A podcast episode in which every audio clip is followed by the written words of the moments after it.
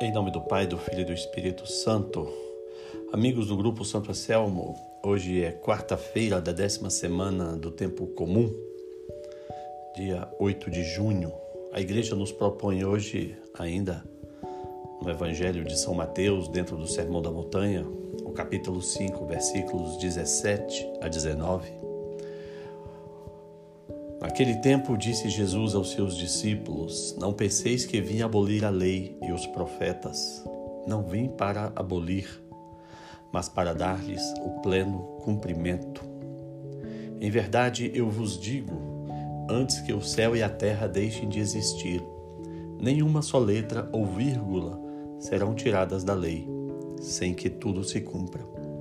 Portanto, quem desobedecer a um só destes mandamentos, por menor que seja, e ensinar os outros a fazer o mesmo, será considerado o menor no reino dos céus. Porém, quem os praticar e ensinar, será considerado grande no reino dos céus. É muito interessante essa relação de Jesus com a lei e a relação de todos nós cristãos, nós católicos, os nossos irmãos separados protestantes com a lei de Moisés. De um modo geral, algumas pessoas pensam que a lei de Moisés ficou para aquele povo de Israel, para aquele tempo preparatório do Antigo Testamento, e que agora não estamos mais debaixo da lei de Moisés, estamos no tempo da graça como se Cristo tivesse abolido a lei de Moisés e hoje não precisássemos mais viver a lei de Moisés. Aqui no Evangelho de hoje, Jesus nos diz: Não penseis que vim abolir a lei e os profetas. Não vim para abolir, mas para dar-lhes pleno cumprimento. A lei de Moisés foi abolida?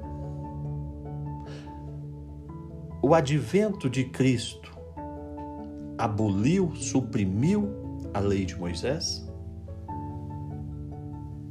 Veja bem,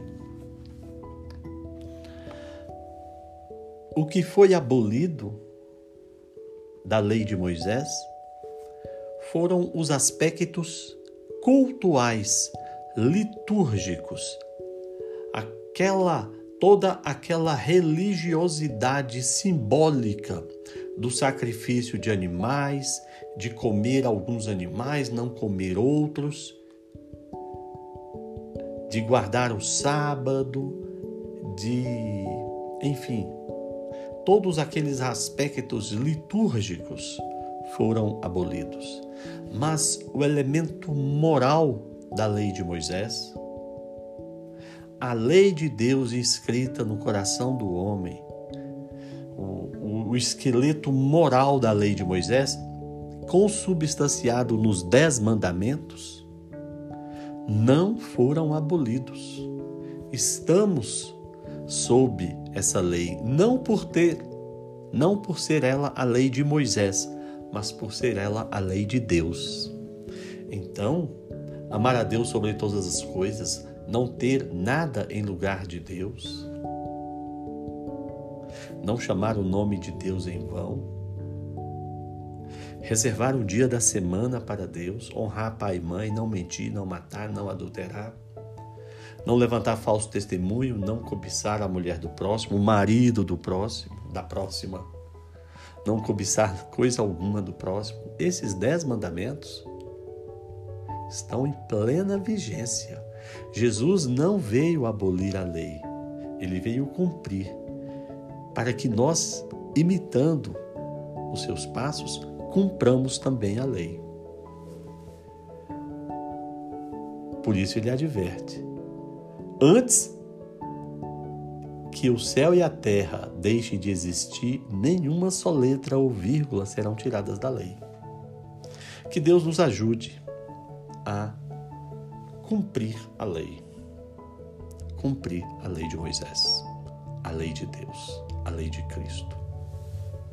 Lembrando que Jesus diz que o amor resume toda a lei. todas as vezes que nós pecamos violando um dos dez mandamentos, nós estamos, antes da violação, praticando um desamor em relação a Deus ou ao próximo. Se amássemos a Deus sobre todas as coisas e ao próximo como a nós mesmos, integralmente, não teríamos pecado. Então vamos amar. Porque se amarmos integralmente, cumpriremos os dez mandamentos. Que Deus nos ajude.